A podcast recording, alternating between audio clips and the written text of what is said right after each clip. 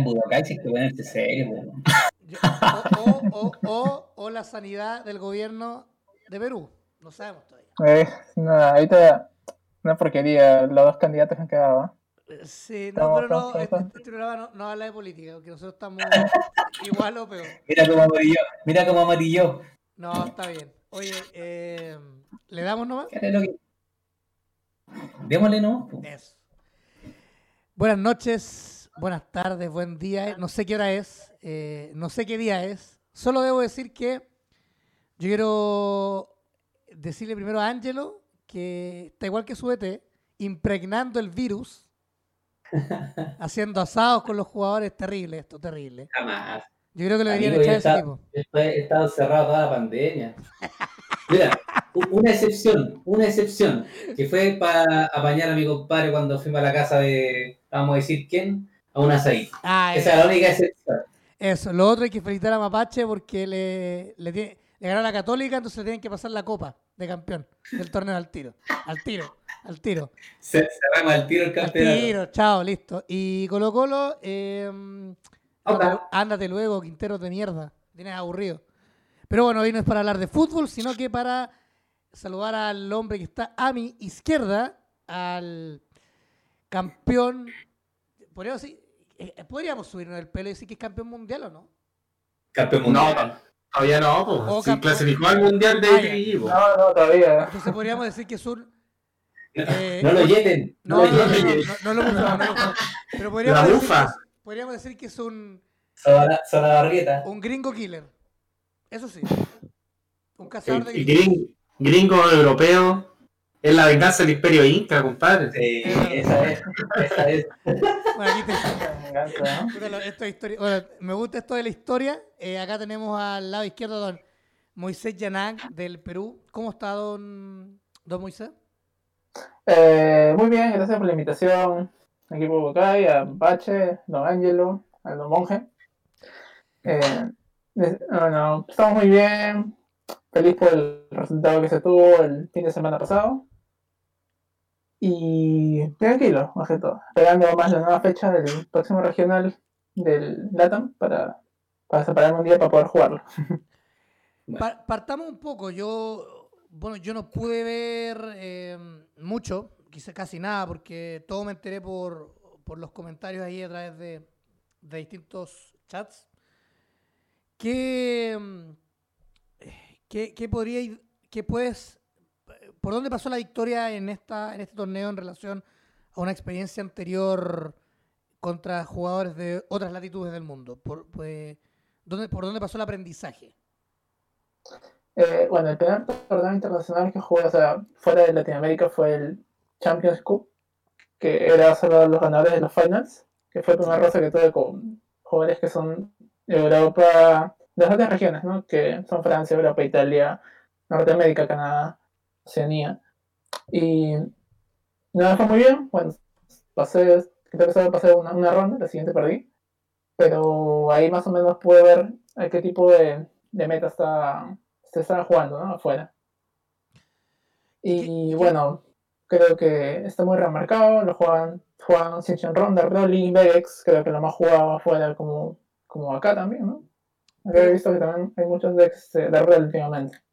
A ver, pero vamos, vamos partiendo para no entrar, eh, para entrar en, la cancha, en el área chica. Eh, ¿Qué te tocó jugar? ¿Qué diferencias viste eh, en, ciertas cartas? Porque yo creo que la engine es el mismo, el arquetipo es el mismo, pero en ciertas cartas de quizás los Dark Broly o Sinchenron o el Vegex, que ahora está ahí aferrándose a, a no quedar en el exilio. Eh, ¿Qué, qué, diferencia hay entre el jugador americano, quizás el europeo, en comparación al latino, al armar ese tipo de mazos con todas las cartas? Claro, y hay mayor cantidad de, mercado, se pueden conseguir las cartas. Bueno, para ellos el precio será lo normal, para nosotros es un poco más elevado, ya que en ese tipo de cambios nos, nos golpean ese, en ese aspecto. Y ahí así, los jugadores casi todos tienen los descompletos. No es que vayas a jugar con alguien que, ah, no, no tengo esto, lo parcho con otra cosa. Ah, ahí así te juegan con la, con la misma, o sea, publican una lista que gana y la copian lo mayor posible, creo que son más net deckers, y te juegan con eso. Mira, eh, eh, Es igual, es igual hace complicado, me imagino, porque todos dan, dan pelea. pues, igual se, se ve mucho que, o, o juega mucho dentro de, del- de la partida la habilidad del jugador, me imagino. Má- Más que, porque uno ya tendría que estar como más familiarizado con, con todos los arquetipos. Que imagino que parte de la experiencia que, que diste ahí. Claro, ¿no? lo bueno es que juegan en la región del Latam es que puedes jugar no solamente contra un solo tipo de deck, ¿no? Por ejemplo, eh, acá hay jugadores que son juegan amarillo como Mecha Freezer, Sin Shenron, rojo, King Piccolo, este Bulma, tienes azul, Baby Hachia, Soul Striker, acá hay más variedad, ¿no? Así me acostumbro a diferentes tipos de cartas y más o menos tengo un- una visión amplia de lo que se puede jugar, ¿no? Pese que yo creo que son más lineales, son más de jugar un solo tipo de deck. O sea, en, el camino del, de este PPG, ¿con qué, con qué te pillaste? ¿Qué, qué, qué fue lo que más, contra qué eh, líder peleaste? Vex, eh, Dark Rally, dos Dark Dark Rally y este, lo demás sí fue una Bulma Ugeta, un Sin Shenron, Mm, Ya, 100 rondas. está cargado al negro allá la cosa. Sí, el negro es el color predominante. Como que no aprendió mucho al final Battle Evolution. No, Eh, pasa que no- 16, eh, ¿qué otro líder más prometía? El, el otro Android, el, ¿cuál es? ¿El 15? 14. El Tenshin Han 13, se veía 14. Interesante. No, Android 13, Android 13, Android 13. 13. Como que no pasó nada ahí para el final. Bueno, No. Napa tampoco. No, nada. Techihane Pero era, era uno que también se venía escuchando harto, pero no. Lo más extraño que vi con Battle Evolution fue un Tarles que jugaba con Maidens, que llegó a top. Ay, no lo vi. Mm, Es que esa fecha uno nunca se la espera. Yo creo que el factor sorpresa de esos mazos es el que te, te caga, man. Porque No al me lo final. topé, pero vi ¿Ya? que topió uno. Ya. Sí, no, o sea, siempre está ese factor sorpresa. Si tenéis que leerle las cartas al oponente porque de alguna forma no te acordáis los efectos no estés familiarizado, yo creo que tenéis un 40% ya la partida abajo. Y un Turles con Maiden te debería jugar las Maiden nuevas, las de Battle Evolution, las Kakunsa de Draft, eh, Draft 5 y la Ribrian, la Ribrian de Draft 5 también. Las que pegan mucho. Eh, claro, jugaban con la, la nueva, la nueva Riviera, tiene que ser un costo 1, ¿sí? que te juega una Maiden en el deck. Las únicas. No, este, la, este, Rosy, que cuando entra te descarta y tiene triplata. Sí. Esa carta me parece muy buena. Y había una Riviera también, no sé qué, no sé, creo que es una de las box pasadas o nueva, pero no sé. Una que, una que es Triple Strike. No, no, no, era una Riviera, pero no, no, no en forma gorda, sino en la forma normal. No me acuerdo cómo se llama esa carta. Era un Ah. costo de 4, creo que era. Sí, hay una de coste 4 que te subes cosas, hay una de coste 2 también, permite evolucionar, después ya puedes hacerlo en el, en el de 5 y en el promo, y así hacer un círculo vicioso, por llamarlo de una forma. Y en tu caso... Oye, dale, pues, no. Eh, para este torneo, ¿cómo, cómo se clasificaba? ¿Cómo se, se competía ahí? ¿Es, es el, el reciente? Ah, de hecho, este, podían jugar los. ah, Hubo un PPG en Latinoamérica, no sé si recordamos. Sí. todos. Y el top, el top 16, creo, tenía. O sea, podría inscribirse para jugar este.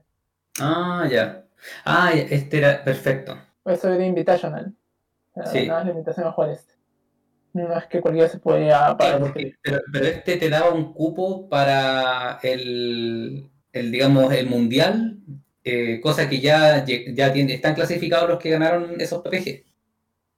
Claro, o sea, este, el torneo, el PPG de Latam te daba para dos, para este y para el mundial, creo. Sí, tienes toda la razón. O sea, ahora nos queda solamente el, el- el mundial. ¿Y ya hay fecha confirmada? Ah, aún no hice nada. Aún no no Bueno, menos nada. yo no, no lo sé. No, estos, chiqui- estos, estos chicuelos son un poco, poco comunicativos, como que lanzan nomás. No O sea, pero igual lanzaron todo el circuito, si yo encuentro que igual esa es tremenda pega y, y si ya tienen pensado hacer est- este circuito competitivo, que eh, es, digamos que abarcó como el primer semestre de 2021, no estaría malo, yo creo que bastante probable que salga un 2020, o sea, un 2021 volumen 2. Sí, seguro el segundo semestre y después a fin de año hacer un, un finals con quizás con el top 8 de los mejores de cada de cada Claro. certamen, no, eso no lo sabemos. No somos organizadores de torneos. Bueno, y ya, ya, que, ya que entraste con este cupo, eh, ¿cómo, ¿cómo testeaste? ¿Qué, qué eh, ¿Fuiste siempre con la mente de ir con Dark Broly? ¿Era el mazo que te tenía seguro? ¿O, o se te pasaron algunas otras ideas por la mente y decir, ¿sabes qué? Quiero, podría sorprender? Eh, o, o tuviste viste muchos videos, no sé, al, al momento de decidir qué, con qué jugar. Eh, sí, la verdad, sí estuve viendo más o menos algunos videos de matches gringos que es lo que más jugaban. Red Broly y Dark Broly es lo que más jugaban. Eh, pensé jugar, era un formato de 3, así que pensaba jugar de 16, pero es muy débil contra el Red Broly.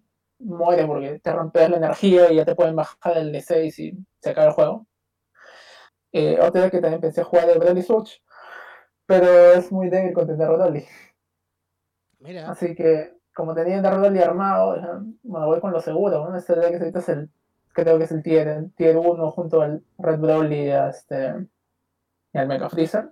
Es muy consistente y en formato de 3 el Dark Broly es más potente porque tiene como cubrir las falencias contra otros decks. El side deck te ayuda a eso. ¿qué, qué te En ayudó? un BO1, ejemplo- Pero, por ejemplo, ¿qué te ayudó? ¿Qué te ayudó en, en, en- con, en el side? ¿Qué te, antes de, porque sabemos que acá se juega B1 y es B3, pero ¿qué te ayuda? ¿Qué cartas te ayudan específicamente eh, para los que no han visto con el video de Papache? Para que lo vean, por favor, pero ¿qué cartas te ayudan en un side deck y en qué motivo te pudiesen ayudar? Hay costos unos que son muy buenos, como por ejemplo la Kai, que te ayuda ante el agro early, que es, pues, te pega un costo 1, un costo 2, como el Piccolo o un Gogeta Seno, que te puede hacer muchos ataques y mayormente son ataques grandes. Y el Dark Broly sufre eso en los turnos porque no tiene cómo cambiar, porque sus combos son de cero, la mayoría. Tendrías que ser Awaken para recién defenderte. Y esas cartas de costo 1 te ayudan a frenarlos, ¿no? Y otro ejemplo también es el Chinchin Ron, que con su costo 8 que copia doble strike, copia dual attack, copia triple strike. Y tienes para contrarrestar tienes el, Kaio, el Kaioshin del universo 7, ¿ves? Que también es un costo 1 que no le deja pegar con costo 7 para arriba. Se te compra turnos para que el Dowdally pueda empezar a jugar, ¿no?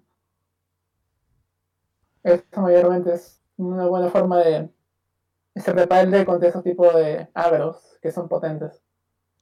Eh, la otra carta del side creo que también es creo, obligatoria, un Broly es el Bardock Tenacious.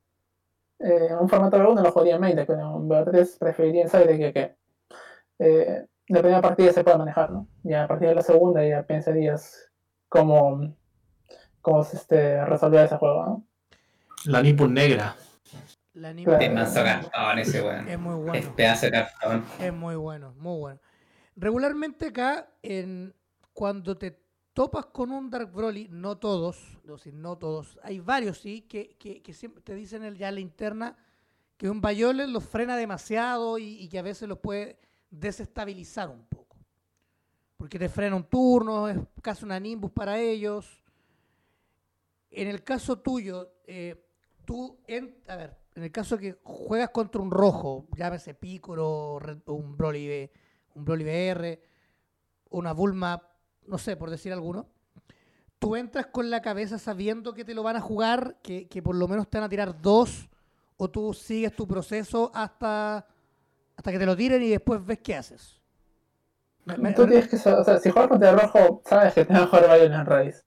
Y en Estados Unidos peor porque ya todos tienen Violent. No es como el Crash que algunos no pueden tener y bueno. Eh, que, que tienes que, mayormente yo contra el rojo jugaba de migra, porque le pegas con el de migra y si te juegan Violent Race, le, le quitas tres cartas en mano con un ataque. O puedes jugar Goku costo 1, que es lo mismo, le quitas tres en un ataque. Esa es jugar alrededor de Violent Race, porque sabes que te lo van a jugar. Porque si no te lo juegan, lo matas. ¿no? Muchos ataques de 30 acá. Pero eso es muy bueno porque tú eh, llegas como con esta, eh, como con la cabeza diciendo ya, va, va seguro. Es como que vas mentalizado quizás a que te lo vayan a jugar.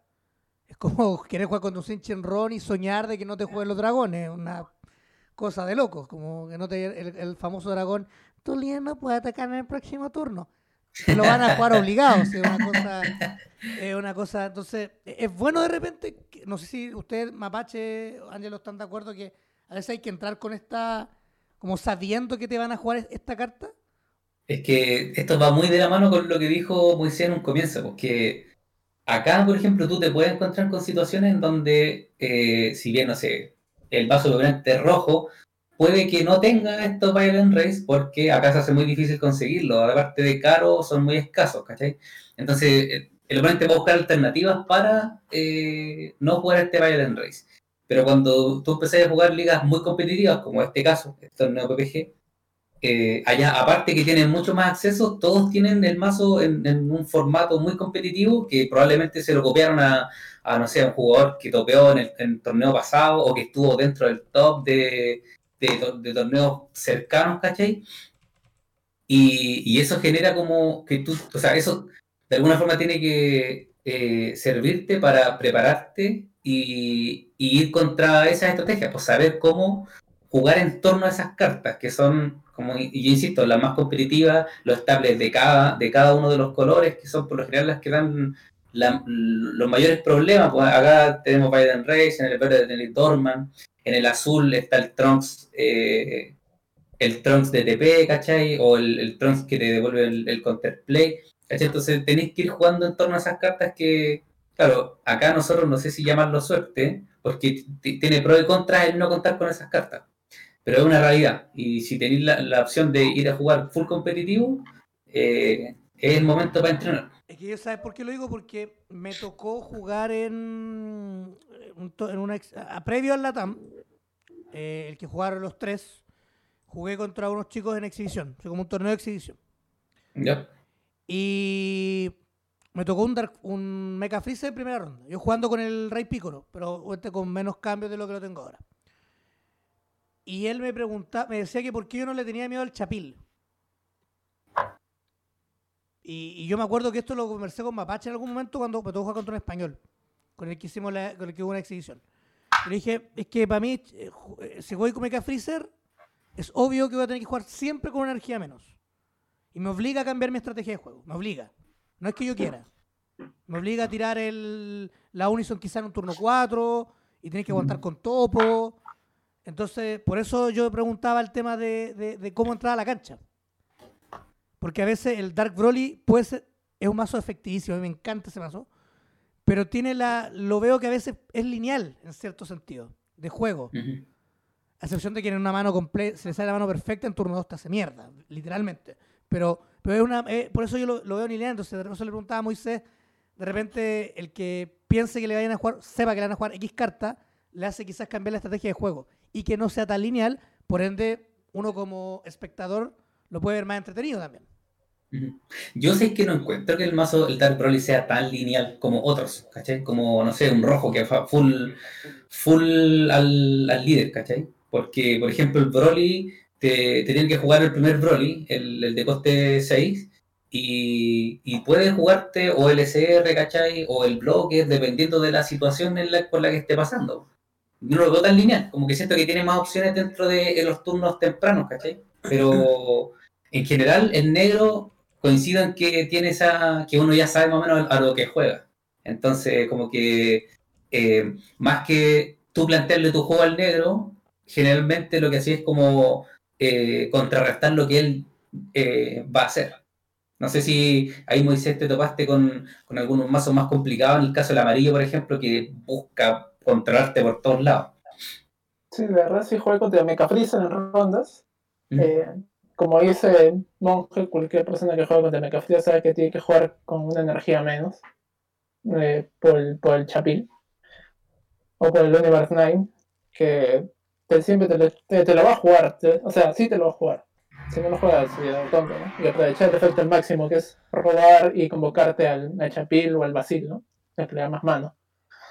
Y tienes que jugar en torno a eso, ¿no? Tú ves contra qué deck vas a jugar y la mano inicial depende, depende las cartas que cambias. Contra un deck rojo yo, yo buscaría de migra mi primera mano, porque sé que es una carta que me va a dar bastante ventaja, va a meter presión y va a quitar mano.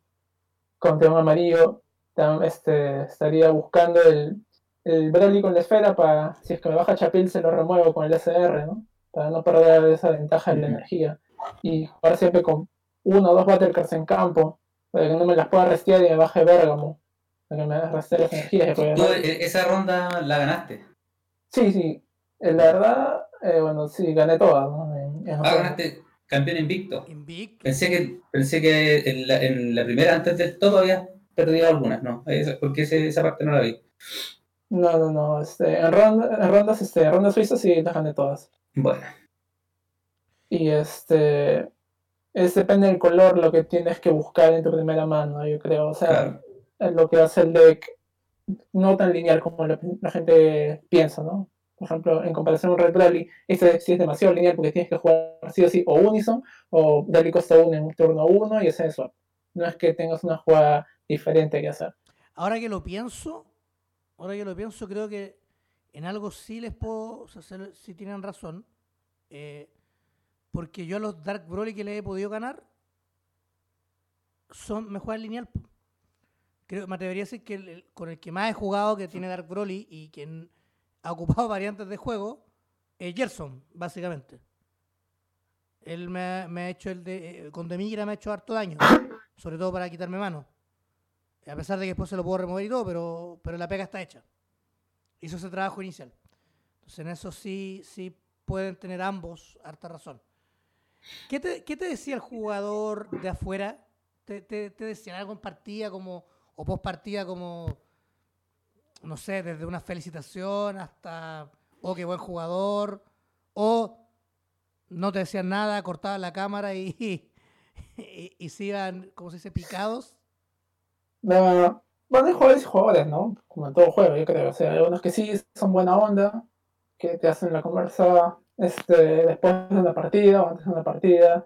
Y también hay unos que otros que también apenas termina la partida se van, ¿no? No, no necesitan hablar o no, no querrán hablar.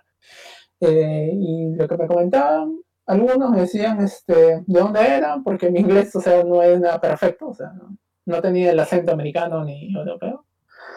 Decía, ah, sí, yo soy de Perú, Latinoamérica acá. Y decía, ah, ya, este, ¿cómo, cómo es el juego en, en tu país? Me decían, si es que hay bastante comunidad, así. Y decía, no, es mayormente nuestra comunidad es latinoamericana, ¿no? Jugamos entre, entre nosotros, o sea, de todos los países latinoamericanos, ve que en Perú no es muy grande la comunidad de Dragon Ball, somos, somos pequeños en comparación a Chile o México. Y realmente ese tipo de cosas. No sé, Eh, no sé, Mapache, si usted tiene algo que decir, porque lo, lo noto callado hoy día. No, que, que delante me, me hiciste como la pregunta, pero mi compadre Angelo se fue en la media volada y como que después perdí, perdí el, la oportunidad de. Se me fue el pase, ¿no? Pero dígalo, si acá no... no, Pero yo voy a. Con, puta, es que ya, ya pasamos ese tema, pero importa, voy a dígalo, coincidir dígalo. con, con lo que dicen los chiquillos de que el, para mí Dark Broly no es un mazo lineal. El, el ejemplo que da Moisés eh, es un muy buen ejemplo y una muy buena analogía compararlo con, con Red Broly, que ese sí es un mazo lineal, porque turno 1 baja el Unison y el Broly de TP. Turno 2 ya hacer el swap, bajar al VA, bajar al Paragu después de 4 y, así, y de repente meter entre medio quizás variantes como, no sé, Tao Pai Pai, el, los over, bueno, ahí puedes jugar muy distintos overrim, generalmente son overrim gratuitos, pero son como adiciones a una línea a una línea que ya está predefinida en el mazo. En cambio Dark Broly no, porque Dark Broly tiene tres targets distintos para jugarte en turno 1, cuatro, para ser más, más preciso. Te puedes jugar el Ranger, que generalmente es la, la jugada ideal de Broly turno 1. Eh, te puedes jugar el Removal. Te puedes jugar el Blocker. Y bueno, te puedes jugar el rojo también, ¿cachai? Adicionalmente a esto, puede agregarle distintos overrim, como por ejemplo, por nombrarte alguno, bueno, el más clásico, el Brainwatcher, No More, eh, de Migra, para mí son como los, dos- los dos más sólidos. En el caso de Moisés, él ocupó en su lista el Mira, que es una carta que quizás está media olvidada en el formato, pero es una carta que él me comentó que le dio hartos wins y que es algo que, como dice el Ángelo, que de repente uno no se espera en esos mazos, porque ya pasaron todos los ataques que me va a bajar y me baja un Mira que me pega infinito y GG, po. Puedes jugar el famoso Bardock Saiyan 4, ¿cachai? Entonces, el, es, yo creo que eso es lo que hace al Broly un mazo tier 1, que es un mazo muy versátil y que lo podí. Yo he visto listas de Broly hasta con el Gogeta Seno de ese, de ese 11, po. o sea, entonces, entonces, ¿cachai? Por la- con las fusiones y todo el tema. Lo mejor de todo es que en set 13 tiene soporte y no le tocaron el play, entonces el mazo tiene para rato. Tiene para rato el Dark Broly, así que sí, eso es lo que, Oye, mu- mucho se especulaba de que en la lista de baneo iba a llegar algo y nada. Yo pensé, Nada. yo pensé que lo iban a tocar al plea. Yo pensé que, pero no que iban a, a, a erratear o limitar al plea, o sea, a, a banear al plea, sino que yo pensé que iban a ponerle un errata al plea y que solo se pudiera jugar, no sé, en líder rojo o amarillo. Y ahí, o que el Dark Broly tuviera una weá que dijera solamente puedes jugar cartas negras. Usted, Y no hicieron nada al final. Ya, ya que ustedes tres, bueno, tú, Mapache, igual que Moisés tiene Dark Broly y Angelo ha jugado negro durante gran parte de su carrera como Cocoon player. No vamos a decir el mazo porque ¿para qué? El El más Vegex, grande. Vegex U3, Nah. ahí tocó el cielo. No, pero ustedes consideran. eh, Yo, yo también he escuchado que a Dark Broly lo consideran muy agro, otros muy mid-range.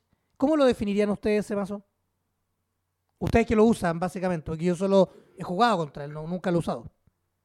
Yo creo que es un poco lo que te comentaba recién, porque es un mazo súper versátil y que tú te lo puedes armar full agro, full midrange, full control, eh, depende mucho del build. El mazo de por sí tiene cartas que son staples, por ejemplo, las cuatro esferas, los cuatro Dark Broly y la engine completa de donde- donde ahí podéis jugar con los ratios del SR, del blocker. Hay gente que los blockers los juega por dos porque no les gusta mucho, ¿cachai?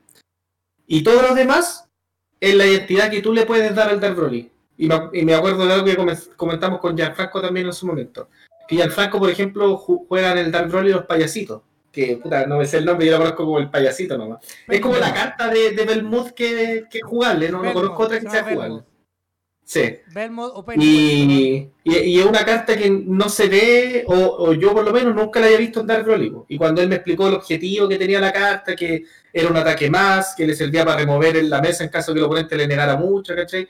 Yo creo que eh, todas esas facilidades te las da el Dark Broly. No así, por ejemplo, el Red Broly, que voy a seguir con esta analogía porque la encontré súper buena, que es un mazo, como dice Moisés, a mi parecer igual es un mazo tier 1, porque es un mazo muy consistente, muy sólido, pero no es tan versátil. po. O sea, es- ese mazo nace con una identidad y muere con una identidad. O sea, no voy a poder jugar un, un Red Broly Control o un Red Broly para atrás, po, ¿cachai? Porque pierde la identidad del mazo. En cambio, Dark Broly sí te da esa facilidad de que lo puedes jugar a- o adaptarlo al estilo que tú, que a ti se, se te sea más cómodo. Yo creo que por eso vale un mazo bien popular. Don Moisés. Eh, la verdad, concuerdo completamente con lo que dice Mapache. Este, Dark Broly es un mazo en el que tú puedes adaptarlo como lo quieres jugar. Puedes jugarlo control, puedes jugarlo mid-range, puedes jugarlo agro. Eso ya depende de tu build. Y este. Hasta ahorita me sigue pareciendo un, el mazo más consistente. Por lo que de pura deck roba bastante. Puede jugar el Plea, que una carta muy estúpida creo por el deck. Eh, y encima, no sé, es un deck que no lo veo desfasado tan pronto, a menos que le toquen algo. Porque ese 13 le da más, creo, a mi parecer, le da mucho más poder. Y muchas más variantes. A mí me encanta que Dark Broly juegue Protector of the People, weón. Puta, que car- esa carta es un daño, un daño psicológico al rival tremendo. Yo encuentro que esa carta Sí. es tremenda. A mí me la han jugado y no, no, gracias a Dios todavía no caigo en ese juego. De, de como decir, puta la weá. No, vamos, A ver, vamos al ataque, vamos al ataque. el Dark igual tiene hartas cartas que, como decís tú, te juegan la psicológica. Pues la otra es el Brain Watcher, pues. También. Cuando tú juegas contra un mazo negro, no, no te atrevías a pegar el doble o el triple porque te puedes jugar un Brain Watcher, ¿cachai? Y, y también te juega un poco la psicológica. A mí me ha pasado de repente que yo tengo rivales y lo, me pegan con, con caleta cautela, después termina el match y yo le digo, oye, ¿por qué no fuiste con todo y me mataba? Y, y me dice, pero si tenía el Brain Watcher y yo, hermano, no lo tenía. ¿sí? Pero son cosas que, que te da como el, el, el arquetipo, te, te juega la psicológica al rival, pues, es como el topo, un poco lo que hace el topo, porque generalmente cuando alguien te juega topo ya pasa el turno. Y de repente tú puedes seguir atacando y, y los matáis igual, pero hay un poco ahí juego de, de, Claro. de juegos mentales. Arriesgarse, ¿no? Es el arriesgarse más que todo. En un formato de 1 es más difícil arriesgarse que en un formato de 3, la verdad. Porque en BO3 todavía tienes la posibilidad de remontar en B1, ¿no? Si no, el malogra y afuera. No, B1 es full, pensa es full pensamientos piramidales. dice. Hay que estar Hay que ir para adelante nomás, esa es la filosofía. A lo loco, a A lo lo loco. maldito nomás, a lo maldito. Es verdad, hay se que, puede hay que- jugar en contra de eso, ¿no? Se puede jugar en contra de un Brain Watcher, ¿no? puedes obligar al oponente a usar el Brainwash. A mí me funcionó dos o tres veces, ¿verdad? Pegaba triple strike y le comía toda mi mano, bueno, es porque tenía el mira, ¿no? O sea, Ah, el claro. Brainwash se queda tapiado con una vida y muerto. Oye, dentro de lo, dentro de lo que te tocó jugar, eh, ya que has mencionado algunas de las partidas, ¿cuál fue la que más te complicó, la que viste, la que dijiste, chuta, acá, acá puedo perder, acá se viene complicada la cosa, o, eh, o en todas estuviste tranquilo? La verdad, no, no me merezco a ninguno de todos los jugadores, todos son muy buenos. Pero sí, el que casi me manda a casa, la verdad, fue en la semifinal. En Dark Rally, eh, creo que se llama Marquis, de Estados Unidos. Sí, Fue la partida más complicada que tuve en el torneo. Y la que más dura, por eso se acabó el tiempo, creo. Porque ninguna todavía, en todas las anteriores partidas me sobraban 20 minutos así. Pero en esa me ganó la primera, en la que yo fui primero. Yo tenía, o sea, digamos, la ventaja de empezar todos los juegos para haber quedado en Seed 1, porque su sistema de, de paredes es medio extraño, verdad. No, o sea, a partir del top ya depende de qué tan lejos quedaste en rondas para ver quién empieza. Y al perder mi ventaja de ir primero, o sea, fui primero y perdí la primera, ya me dejó bastante tocado, ya pensé que ahí se acabó el torneo. ¿eh? ¿Qué, Pero- qué te jugó él que complicó o complicó el, el match?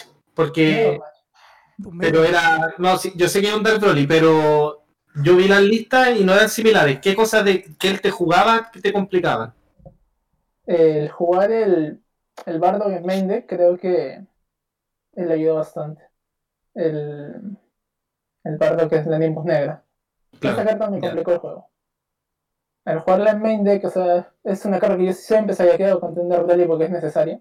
Pero él jugarla al main deck me sacó bastante ventaja porque el turno en que podía matarlo ya, ya no lo podía hacer. Le intenté, pero no, no podía, o sea, tenía un ataque más aparte del líder. Y Él jugaba la heroína, ¿te la jugó? No me lo había jugado ninguna vez. No sé si lo habrá robado. Ninguna la cargó, no sé por qué. Yo me lo había quedado en mano. Pero sí vi que la cargó. Y no, no me he jugado ninguna ciclo de heroína en todo el torneo. Es que, sí, ¿qué, carta puedes robar con la heroína en un mirror? Cualquiera, po. El De cualquier Plea, Dark el Puede robar el Plea, Plea, lo- Plea. cualquier Dark en realidad, po. Imagínate, imagínate robar el plea. Pero finalmente esa, bueno, es que igual los puedes, sí, los puedes destruir, hay, hay un montón de cosas. Lo que pasa es que como son únicos, igual tiene esa restricción, po. Lo peor que le puedo hacer a un Dark con ese es robarle el DP7. Porque ya le deja sin plea. Claro. Ya, le cortas una cadena. Es lo peor que le puedes hacer. Pero por suerte no, no me jugaron ese secret en todo el torneo.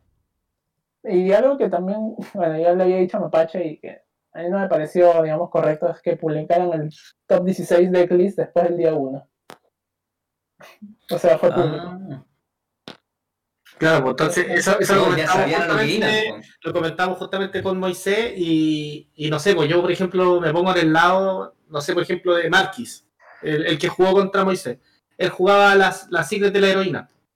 Y generalmente cuando uno juega en un, en un, en un torneo ya al nivel del que jugó el Moisés y te toca contra un mazo negro, tú supones que lo más lógico es que va a jugar la Kai. Entonces de repente el factor sorpresa ahí te puede jugar en contra y te juega la heroína y quedaste en motoneta. Pero, pero Moisés, Moisés pudo, pudo- pudo ver la lista antes, entonces Sí, ya este hombre juega la heroína, entonces el, el estilo de juego cambia totalmente, como que el gran valor que tiene esa carta, que para mí es el factor sorpresa, lo, lo perdió, A ver, a ver, lo espera, perdió totalmente. espera. ¿Cómo, cómo? El día 1 del torneo, el día sábado, El día 1, el día 1 El terminó la ronda suiza, Ya. terminó la ronda suiza, dijeron ya, eh, este compadre hasta el 16 salieron top, y los buenos fan y publicaron la lista. Entonces, al día 2, cuando juegan la eliminación directa, eh, no sé, pues el Moisés le tocaba con Juanito, él ya sabía la lista completa hasta del side de Juanito. Es Sí. decir, es decir, no. Pero le quitaba toda la emoción. Sí, eso me pareció muy mal, pero no, no, podía, no había forma de reclamar. O sea, le quitas este, la sorpresa de que puede tener el oponente, ¿no? Eso me pareció mal, la verdad. Pero qué mierda. Lo encuentro. No sé. Yo te iba a preguntar eso, Moisés, pero se me olvidó en la, en la entrevista. Eh, el, y, y- ¿Quién publicó la lista? ¿Fue oficialmente PPG o se filtraron las listas? No, sí, lo publicó este PPG oficialmente en su Patreon. Mira. Ah, en el Patreon. Ya, igual es distinto. Tampoco, o sea, no, pero igual igual. Por si acaso está en free tier, está en free tier. Ah, ya. De hecho, Cualquiera que le clic. De, hecho, sí. de hecho, si tú te entras al Patreon de PPG, eh, tú, por ejemplo, si quieres hacer clic en un video en YouTube, ya con tener el link no tienes que pasar por el Patreon. Entonces, como. O sea, bueno, No, y, aparte, weón, que, que un weón ya tenga el Patreon, ya las listas se empiezan a, A masificar. divulgar, a masificar, pues sí, la weá no. Yo igual concuerdo con Moisés, ahí, mal, mal ahí mi, mi compadre Machado. ¿eh? Va a que mandarle un correo. sí, el feedback. Su feedback del torneo. Pero, pero esto, lo, sabes que no, como que encuentro como irrisorio. Estúpido. esto, eh, Estúpido. no quiero decir estúpido, ¿para qué? Pero lo encuentro irrisorio. Le- como que le, le quita emoción. Literalmente le quita emoción. Cómico. Humorístico, dejemos. Sí. Poco serio. Chacoteo, chacoteo. Dejémoslo en chacoteo. No, pero el. Hay que preguntarle a la doctora Daza. En volada ya sabe.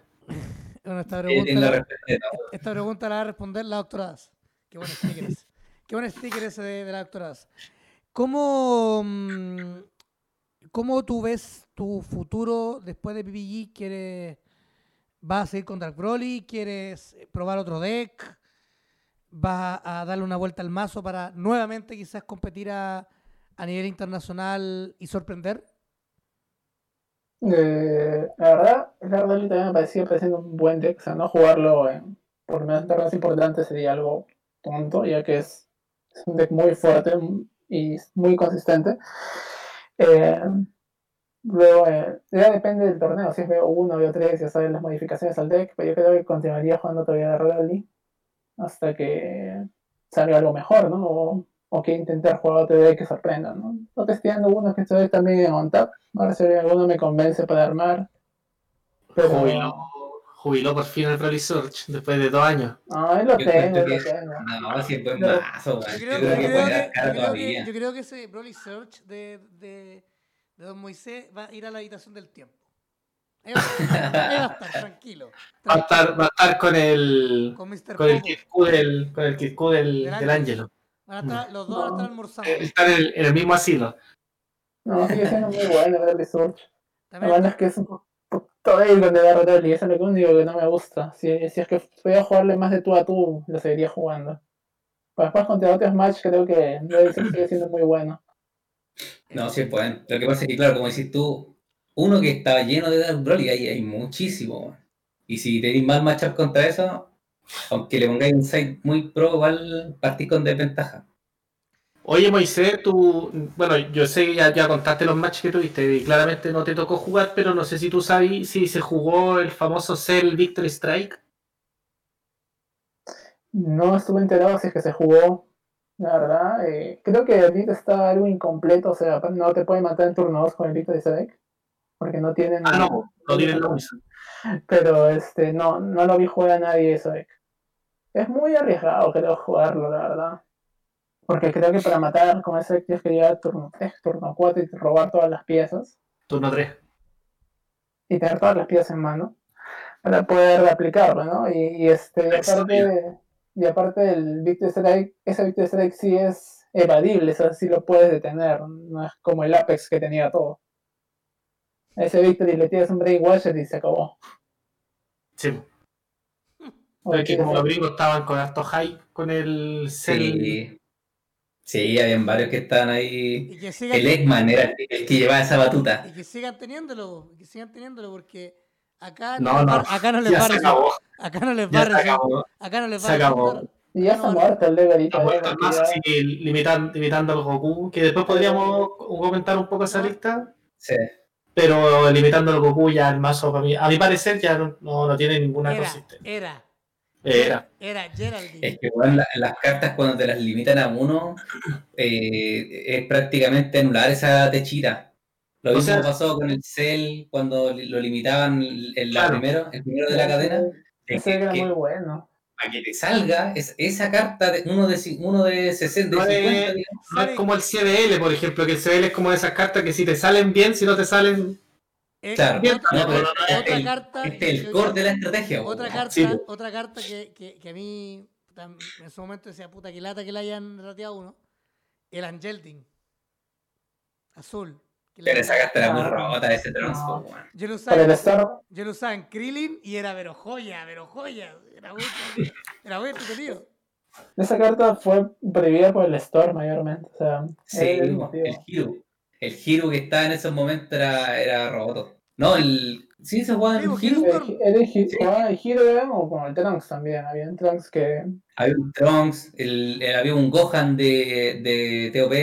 De TOP. También se, Sí, también se estuvo jugando ahí. No, eh, no, ese es el cartón. po. ¿Qué jugabas tú? ¿Qué jugabas tú en esa época? Yo, yo, no, yo no alcancé a jugar esa época, yo llegué en set 5 más o menos, set 6. Set ¿Yo? 5 tiraba para set 6, ¿sí? Yo, jugaba, yo jugué el Gohan, jugué el Cell, jugué Android. Jugaste Android. Pues, sí. Yo conocí a Android cuando jugaba Android. Android jugué harto rato. Hasta 9, en set 9, ya estaba jugando el líder 18 17. pues. Quise armar, es que ese líder es muy bueno. Yo, no, yo, yo, a mí, yo sal- salió Krillin y yo lo jugué, pero mucho tiempo. Y daba caras, era lo más chistoso. El Krillin azul, bueno, el único Krillin que hay, pues. Azul. Eso falta, ¿ah? falta el líder Krillin, falta un líder ya, Krillin vendrá, así. ya vendrá un Krillin rojo que juega con todas las cartas con las que rojo. Con todas las cartas que muere. Sería las rajas. O un Krillin con 18, puede Claro, algo así, algo así. O con la, con la otra minita, ¿cómo se llama la que tuvo antes? Con Maron. Con Maron. Don, don Moisés le vamos a preguntar, ¿qué le pareció la decisión del baneo limi- limitas- limitante y errata que hubo en este en esta pasada? Eh, bueno, el baneo del Roshi creo que le hicieron por futuras, este, futuras cartas que vayan a salir. Porque la verdad la carta era muy estúpida para la energía, recuperar cualquier extra card verde de cualquier costo era demasiado roto. No fue por el Dorman, porque si era por el Dorman no lo iban a banear. No había forma. Porque ese combo es ya no es tan potente porque el verde no está topeando. No lo veo tan poderoso el verde. Es mucha inversión para un deck que no la puede hacer. Eh, yo creo que más lo hicieron por eso, ¿no? Por fin, futuras cartas que puedan salir.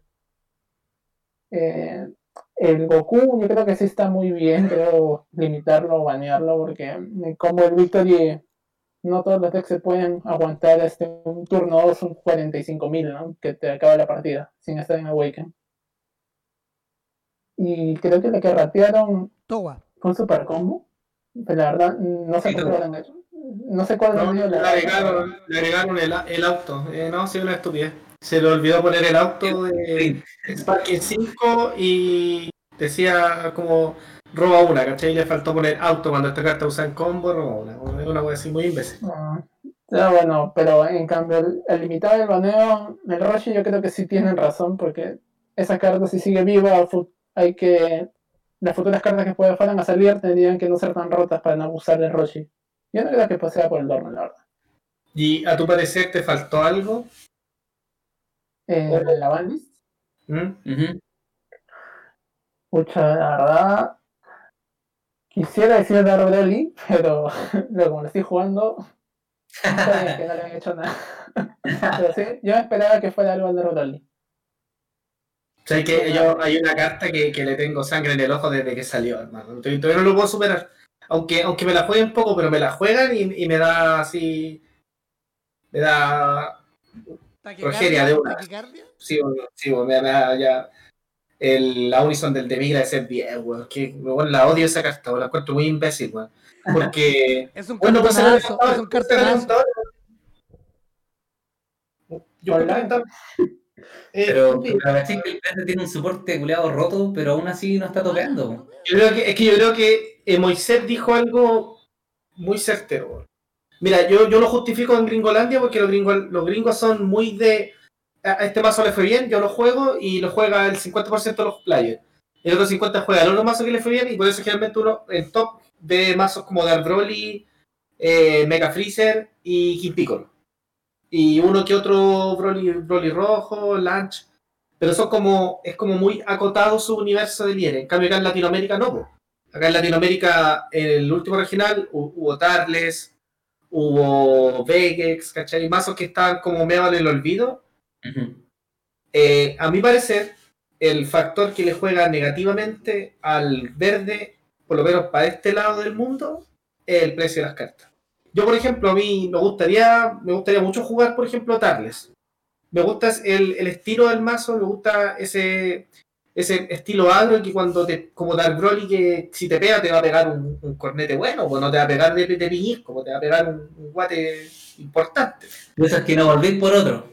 Claro, pues de esos que no queréis más. pues. Pero no, no puedo porque, o sea, eventualmente podría hacerlo, pero sería una estupidez gastar esa cantidad de dinero en, por ejemplo, el place de Dorman y el place de Freezer, ¿cachai? Pero yo le, he- Yo yo que- le he- yo le he ofrecido alguna vez prestarle Dorman y Freezer.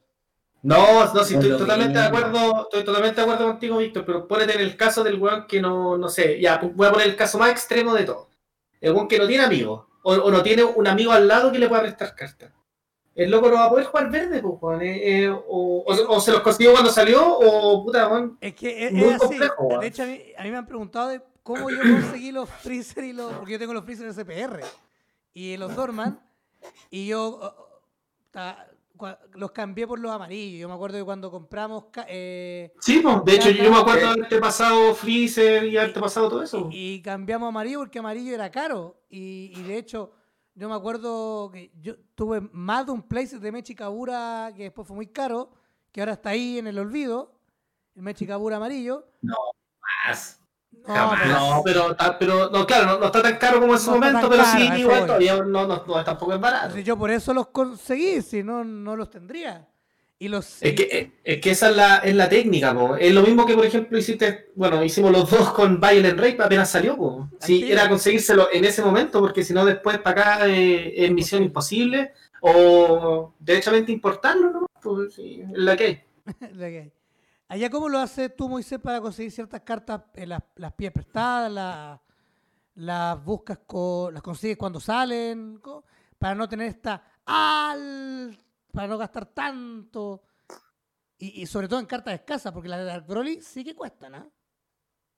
Eh, sí, la por suerte, en Dark Broly, o sea, yo como soy, digamos, soy un jugador Broly, se diría, o sea, me gustan las cartas de Broly siempre, apenas salió un set que tenga algo que ver con Broly, el OG, no el BR, este, las conseguí, así que apenas salió, me compré casi todo el mazo de Broly, que estaba barato cuando salió, y lo tuve guardado, ¿no? Porque los CCR en ese tiempo estaban 10 dólares, creo, ahorita están creo que 30 cada uno. Sí. Qué, bu- Y, qué bueno eso dice Moisés. y este, pero lo compré más como colección y no para jugar el deck en ese momento, porque siempre estaba jugando Daily Search. Y bueno, también acá tengo amigos que ah, este, a veces me prestan una que otra carta que no hay, porque acá es escaso. No es tanto el dinero, sino es que no hay cartas, es difícil conseguir. Con decirte que en todo Perú que solo hay dos, dos enteros, el mío y un amigo más. Eh, solo hay un playset de Pico de Junior, que, se, que el, el Dual Color, que solo yo el que lo tengo. De Migras también solo hay un playset que los tiene el compañero Gerardo, que me los presta para jugar. Aguante Gerardo. weón.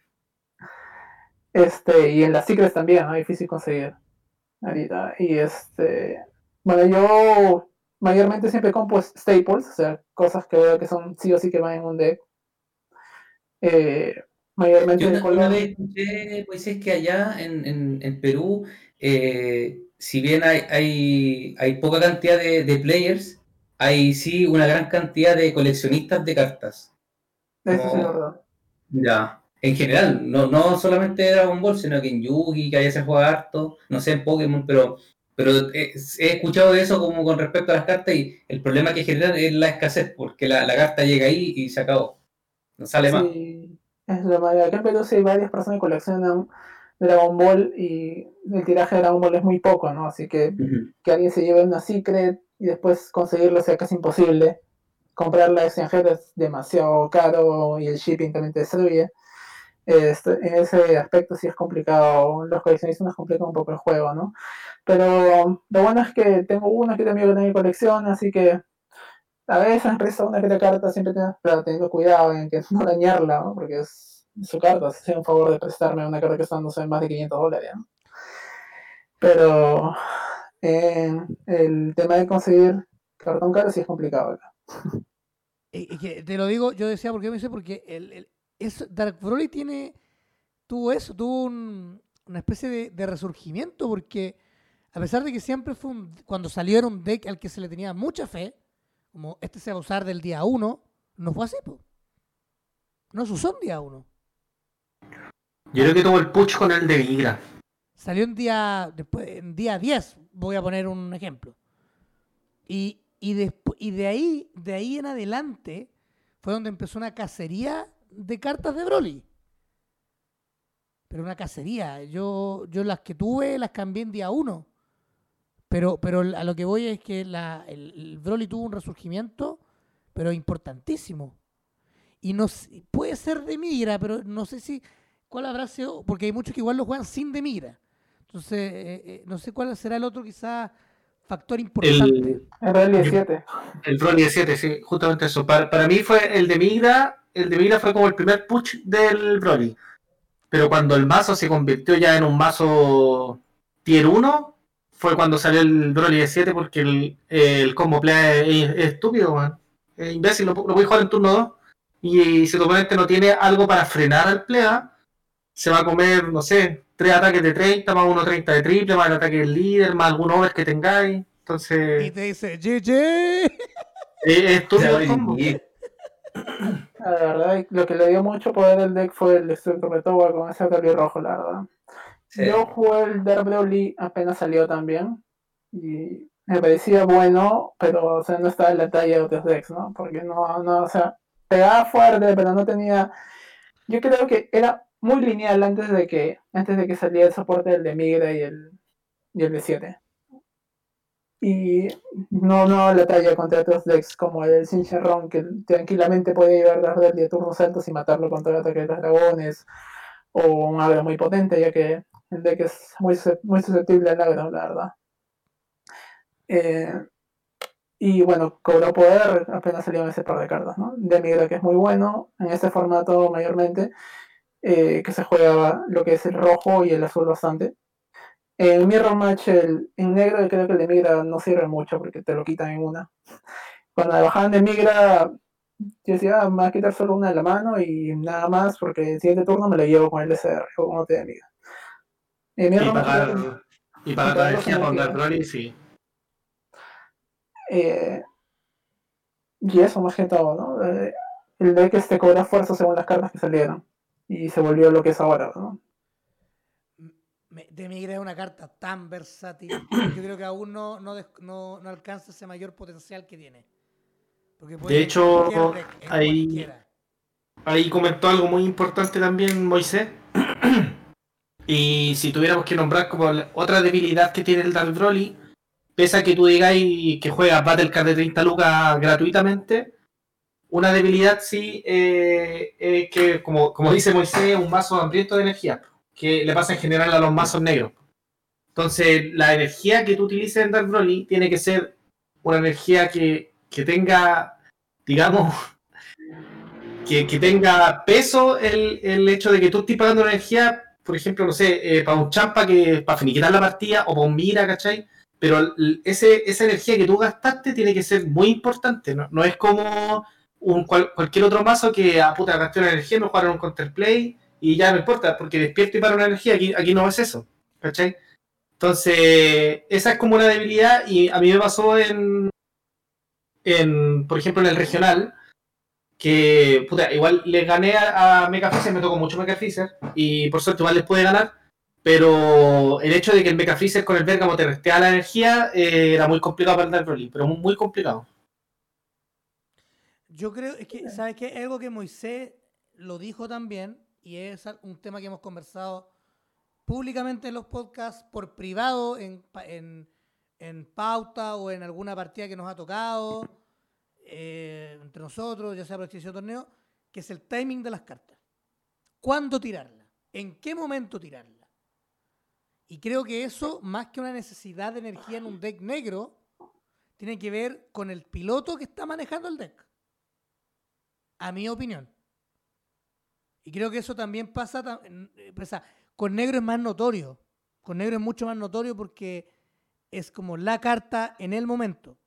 Eh, con, otro, con otros colores eh, es un poco más variado.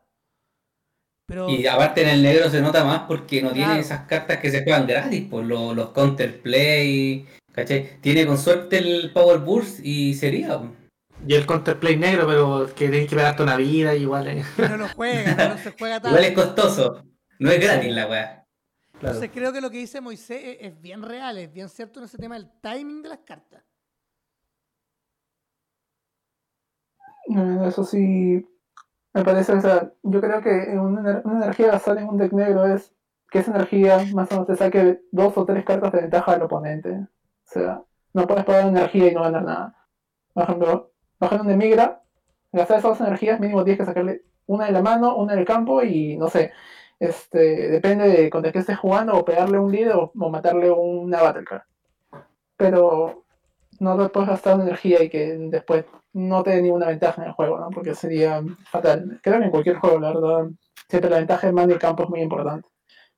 Y como, y como este juego es más interacción, y es vuelto, o sea, más, más interactivo, tienes que pensar más en, en cómo administrar tus recursos. Y no es tanto como el Yugi, que ahora el Yugi se ha vuelto un juego estúpido, de verdad. Por eso ya no, ya no juego. ¿Sabes qué? Yo quiero decir, antes de que ya vayamos cerrando, hay algo que Moisés hablaba de la interacción. Creo que ahora, en este momento, el juego está bien interactivo en general. En general, porque también lo comentamos en un momento en el podcast de que cuando estaba solo Vegex y era el que topeaba, el resto no tenía competencia. Era, más, era como, ya ha- haz lo que tienes que hacer, turno 3, chao chao para la casa. Solo podías sobrevivir si el Vegex era malo o tú tenías suerte y te tenías algún par, un par de counter. También pasó con Gohan en su momento. Pero creo que ahora es un buen momento, valga la redundancia, para poder ir a competir o jugar una partida. Ganes o pierdas, eso es otro tema, pero, pero por último para, para intentar dar cara o pelea. Sí. Sí, el formato está súper está súper eh, equilibrado a mí, a mi parecer. Si bien hay mazos que, que en el papel son más fuertes que otros, y como dice el monje, depende mucho del pilotaje también, pero es claro que hay mazos que están varios peldaños o un peldaño eh, por encima de otros. De igual manera tú puedes ir con un mazo, no sé, tier 2 a competir y, y ganar. Eh, porque yo no veo ningún mazo en este momento que tú digas y ya, eh, puta, voy con este mazo y gano el torneo. No, no es así. Aunque, aunque tú seas un muy buen piloto, no, no es así. Porque te puede tocar un mazo, no sé, por ejemplo, por decirte algo, una tontera, pero puede que venga un weón y te juegue Hatchak, por ejemplo. Me lo ¿Cachai? jugaron, a mí me lo jugaron el torneo el otro día. Y, Qué grande. y, y, y tu mazo no, no es invencible. E- Ese es como, ese es como el mensaje, ¿cachai? Si bien hay mazos como, no sé, Dark Broly, Piccolo, Mecha Freezer, que son mazos que en este momento están pasando por un muy buen momento a nivel competitivo y tienen cartas muy sólidas y son mazos muy consistentes, no son invencibles. po. No. Eh, no sé, a King Piccolo si no va preparado para remover cartas con barrier que le jueguen un slug, eh, una pesadilla para él, ¿cachai? por ejemplo. Eh, no sé, Dark Broly si no va preparado y te juega la Horizon del Vegeta amarillo también eh, se vuelve un problema. De Entonces, hecho, es como que todos los mazos tienen contra. Entonces, a yo encuentro que está súper entretenido el- y es algo lo que decís tú, porque está súper entretenido para competir en este momento el formato. De hecho, de hecho, el, algo antes de, de que ya vayamos cerrando, con el King Piccolo, por ejemplo, que yo lo juego, ¿cómo yo puedo matar ese tipo de cartas eh, en el caso de que no me salga un removal? Hay un momento de la partida donde el oponente te ve tan como ¿qué, hago- qué hace? No tiene nada que hacer este weón, el rival, en mi caso, que soy yo en este caso, que se engolosina. A mí me ha pasado, me ha pasado jugarle a, a que me han jugado Black Masked y han atacado con Black Masked, lo cual es un favor para mí. Porque se lo puedo matar con, con el maestro Karim, por ejemplo, al turno siguiente. Slug, perfecto. Ataquen, pero gasten recursos en defender la carta. También es un plus para mí. Porque le va a durar uno o dos turnos, yo no tengo que hacer mucho esfuerzo, entre comillas, y luego poder atacarlo. Y con el Goku es el mismo tema. Porque va con la psicológica. Yo ya estoy obligado a que se me a, remover una carta. Obligado. Para jugar un counter. Y ahí me aseguro tirando ya sea el topo o un Violen dependiendo de la instancia del juego o el Baby Yoda. Entonces tiene que ver un poco como con Ah, el Baby Yoda. el DTP. Ah, Yoda la- ¿En tomando? Ah, Grogu, Grogu tomando tecito. Grogu tomando Grogu. Grogu. Grogu Grogu. tomando tecito. Entonces tiene que ver un poco con eso. Eh, eh, de repente tú puedes tirar todas las cartas, pero a veces te ves en la, en la disyuntiva de mato, no mato, acelero, no acelero. Entonces, Me acordé de, de Haru, que él diría que ese, ese counter es una mantequita. Claro. Dice esa palabra, una una mantequita. Así que, bueno, eh, antes de, de despedir a Moisés, yo creo que para allá el próximo programa, lo voy a decir al aire, ya que hemos hablado harto de colores, podríamos hacer especiales de colores, ¿o no? Oh, Es el color de tu corazón. Por ejemplo, partir el primer programa, el, primer, el próximo capítulo, en vez del color de tu corazón rojo, podríamos hacerlo con el color amarillo y que Oye, me hiciste acordar que había un programa cuando estaba todo este tema sound, que era la- como la guerra de los colores, pues, weón. De- estos grupos. Oh, Pero bueno, pero, pero, pero, diciendo, pero podemos empezar quizás la próxima, hermano. la próxima semana con color amarillo y que Angelo lidere la conversación y quizás tener a alguien que juegue amarillo, como él. Y yo aprender, por ejemplo. Y después con azul y rojo y así. No sé si está bien o no. Estaría bueno. está de pana, hermano, está nítido. Se me ocurrió en mi. que estoy medio drogado, entonces. con ibuprofeno. Entonces se me Estoy ocurrió. drogado, estoy drogado. Una- de, eh, eh, una de la, del millón de weas que está pensando en este momento fue esa. Exacto. Así que. Me comprueba mil revoluciones por. No, oye, primero agradezcamos a, a- ya a Moisés eh, por haberse tomado el tiempo de estar acá. Eh, para que vaya a colgar la ropa que tiene atrás. Para que, sí, porque hay que, eh, ustedes saben, hay que colgar la ropa y guardarla. Así que, que nada, agradecer que el tiempo que se tomó y felicitarlo porque lo que hizo no es fácil, no cualquiera lo hace.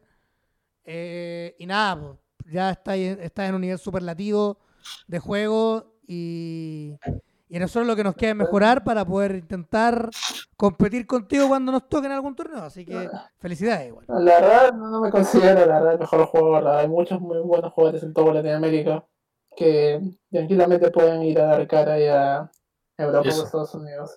Eso. Eh, lo- yo tuve suerte en ese torneo, o sea, me fue muy bien, también a base de esfuerzo, pero no es que me considere, digamos, el top top, la verdad. Pero, Eh, pero lo hiciste. ya. Hiciste algo que no todos han hecho. A eso es lo que voy. El Mm. primero. Raku. Raku fue el último, creo Pero que. Raku lo hizo en un, en un torneo. Sí. No fue el primero, fue el segundo entonces. Esperar el siguiente LATAM, que todavía no, no, no han dicho fecha, ¿no? No, Eh, estar. dicen las malas lenguas que finales de abril, dicen. pero no creo que la dicen tan encima. Pero sí podemos Sí. decir algo con. Sí podemos decir algo. Que en mayo nosotros estamos de aniversario. Ahí la dejo. Ah, Ahí la dejo. Algo, algo tengo también en mi cabeza para ello. Ya, ya, ya lo organizó ya en este ratito. Oye, yo estoy, yo estoy como el chico Pérez, acá me llegaron tres WhatsApp Cacha, para el cierre. Saludos finales. Oye, sí, hágale. por favor. Ya, voy a partir con el primero. Eh, me lo estoy mandando un anónimo, no quiere que dé su revelación de identidad. Me No, manda a que decir se que, vaya la cresta. Está, nombre. está- está muy bonito el, el pijama de Víctor Monge. Ese es el primer comentario Eh, de hecho, es mi pijama. Estoy con pijama. Me duché antes El- de venir a grabar. El segundo que me llegó, me, me llega un mensaje de Haitiano Ronaldo que me está esperando para un, una ronda de un torneo que que jugar con él y me pide que le mandemos un saludo, así que hay un saludo a Haitiano Ronaldo, uno de nuestros fieles seguidores en Twitch. Siempre aparece ahí, aunque sea para tirar un comentario absurdo, pero siempre está. Grande Haitiano Ronaldo. Y finalmente, ya poniéndome un poquito más serio, eh, esto ya lo conversé por si acaso, Víctor. Eh, me gustaría mandarle también un afectuoso saludo y mucha fuerza de parte del equipo Budokai a nuestro amigo y hermano del Perú, Gerardo Caterino, que está pasando por un momento muy complejo. Así que desde aquí le mandamos todo nuestro, nuestro ki para que, para que tire para arriba. Un gran abrazo a, a- don Gerardo. Yo puedo hablar con él hoy. Y nada, mucha fuerza, hermano. Y, y vamos, que, que la vida continúa. Y, pero, pero va a estar ahí. Harto aguante, harto aguante, harto aquí, como, como dice Mapache. Así que nada, don Moisés, ¿quiere cerrar con algún saludo, palabras finales para ya ir despidiendo este episodio número 33? ah, bueno, para los finales, gracias a ustedes chicos por haber invitado a ese capítulo, la verdad. Estuvo muy entretenido, hablamos de diversos temas. Eh, un saludo a toda la comunidad peruana, Gerardo Cateriano, como ya mencionaron, que está pasando un mal momento, pero aquí estamos los amigos para apoyarnos en cualquier cosa y fuerzas a él. Eh, a toda la comunidad de Latinoamérica, a los que estuvieron en el chat del, de PPG haciendo, haciendo barra, y peleándose con los gringos también. Estuvo entretenido leerlos después de la partida. Y no, eso sería todo. Esperar que el siguiente Latam me vaya mejor que en el pasado. Y nada, eso sería todo. Perfecto, perfecto, don. Nada, eh, agradecerte, Moisés, por el tiempo. Eh, te deseo mucho éxito para lo que venga de aquí al a lo que queda del año. Saludos también a la Polola Ángelo que acaba de entrar. Me gustan los invitados especiales que aparecen de repente en este, en este programa. La, la, ropa, la Polola de Ángelo. Va a aparecer la mamá de Mapache atrás después. Mi gato ya no apareció en stream, así que no son, no, no son nuevos. Así que nada, eh, un gran abrazo, don Matías, don Moisés.